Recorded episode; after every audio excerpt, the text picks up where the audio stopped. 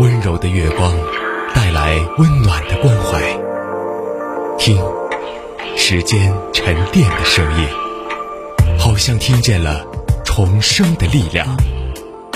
九七三的声音，让文字滋养我们，让温暖洒满你的心房。九七三的声音，把整个世界说给你听。九七三的声音。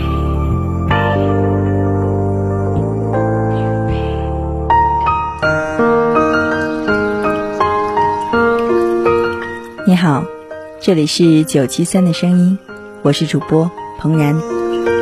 今天我们来分享《遇见孩子，遇见更好的自己》这本书当中的第十章“心智成熟的旅程”。我们今天来说说反省。在家里，大家谈的比较多的一件事，就是边看边学，会让人受益无穷。看可以是反省，也就是回放自己曾经犯过的错，反省其中的教训，总结有哪些地方值得改进。看也可以是观察，仔细观察朋友们的一举一动，归纳其中值得借鉴的地方。同时总结其中的不足，作为前车之鉴。前段时间，女儿和我谈论起她的一位朋友，说这个女生非常善于问问题，可以让其他人迅速打开话匣子。在女儿眼里，这位朋友的特长就是很会说话，在日常交谈中提出的问题总是能让其他人感觉她很有兴趣了解人家。比如，你觉得自己最开心的生日是在几岁？比如，你觉得你的暑假该怎么过才算是假期呢？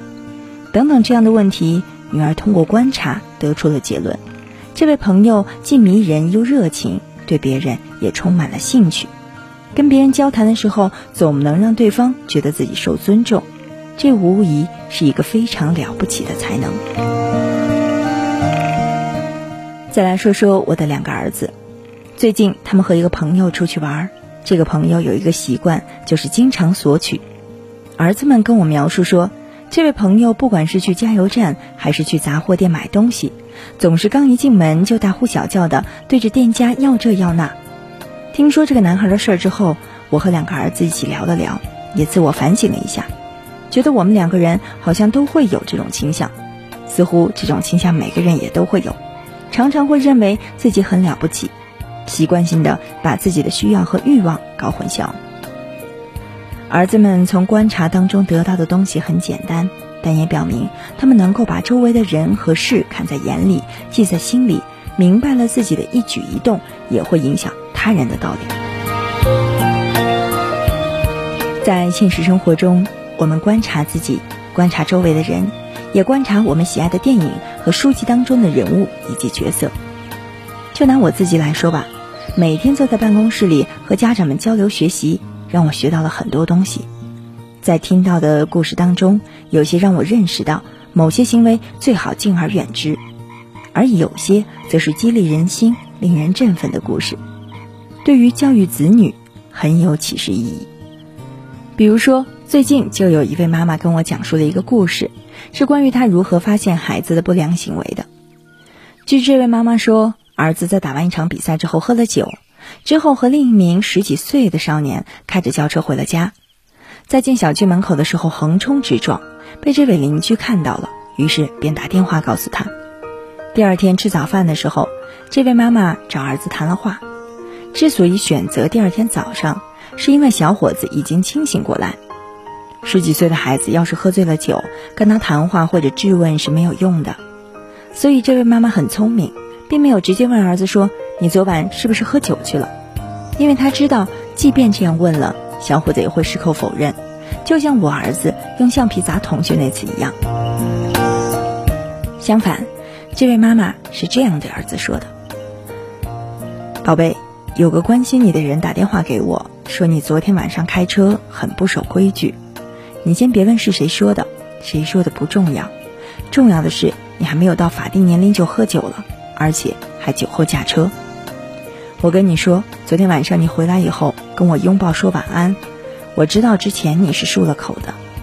好了，吃完早饭之后，你就去把车钥匙给我拿过来。车就停在车道上，不用开进来。等你爸回来，我们再决定多长时间以后才能让你开车吧。听了妈妈的话，男孩子知道自己是被抓住了把柄。这位妈妈没有给儿子撒谎的机会，小伙子也知道，最好的办法就是承认错误。看到儿子的反应，妈妈继续说道：“昨天晚上你辜负了我和你爸爸对你的信任，给你自己以及路上的其他人都带来了危险，也让我和你爸爸承担了极大的风险。所以在你重新得到我和你爸爸的信任之前，你是不能开车了。具体怎么办，我们到时候再说吧。”末了，这位妈妈又说：“其实我最高兴的就是有人看到你干这件事了。你还年轻，我求过上帝要他保佑，只要你做了错事，就会被别人发现。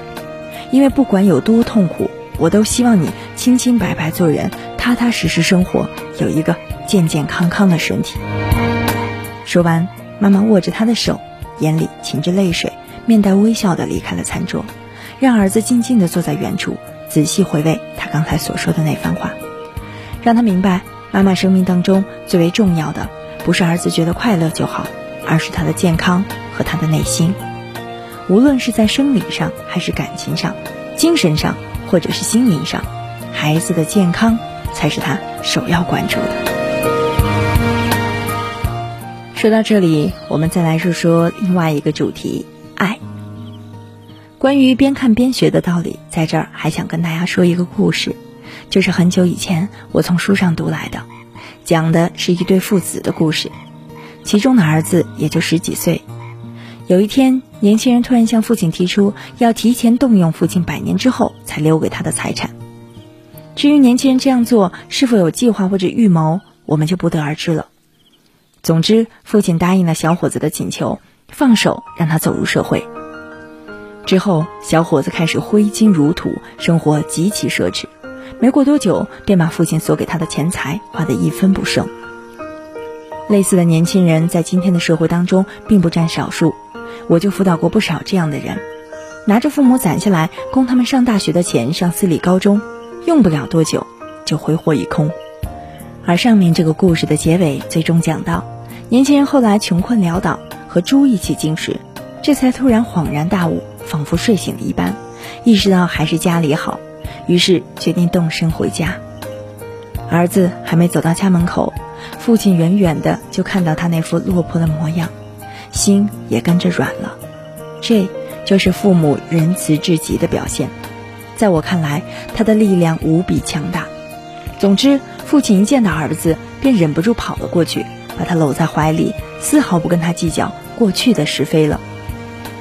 我的意思是说，见到儿子的时候，这位父亲并没有冷眼旁观，更没有出言讥讽，说些诸如“我不是告诉过你吗？瞧瞧这位是谁呀？没钱才知道回家了”等，这样类似的一些话。总之，这位父亲绝口不提儿子以前的是是非非，对儿子也没有半点指责，甚至是批评。我和赛西正在给一组学员授课，课程的主题叫做“后高中生活”。来听课的都是些初中生、高中生的家长。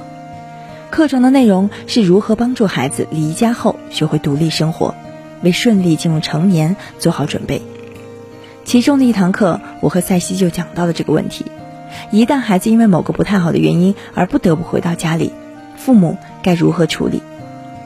课堂上，我让家长们重读了上面的故事，因为它给了我们太多的启示。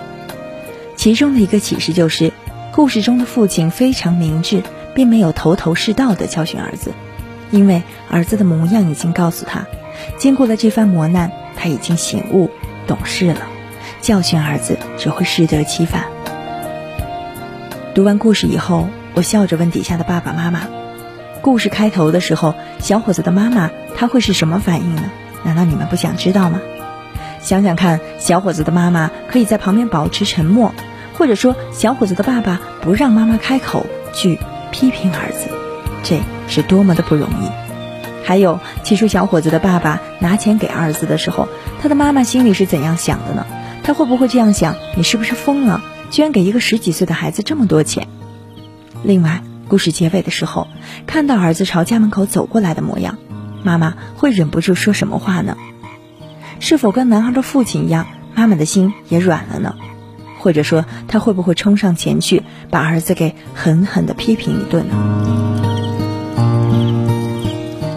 不管怎么说，这对父母教育孩子的方式可以概括为一句话：不是出于恐惧，而是真的因为爱。好了，今天的声音我们就跟大家分享到这里。我们跟大家分享了在心智成熟的旅程当中，父母所要表达的爱和在生活当中不断的反省。在下期声音当中，我们再来说说父母要学会的宽恕。好了，今天的声音就到这里，下期再会。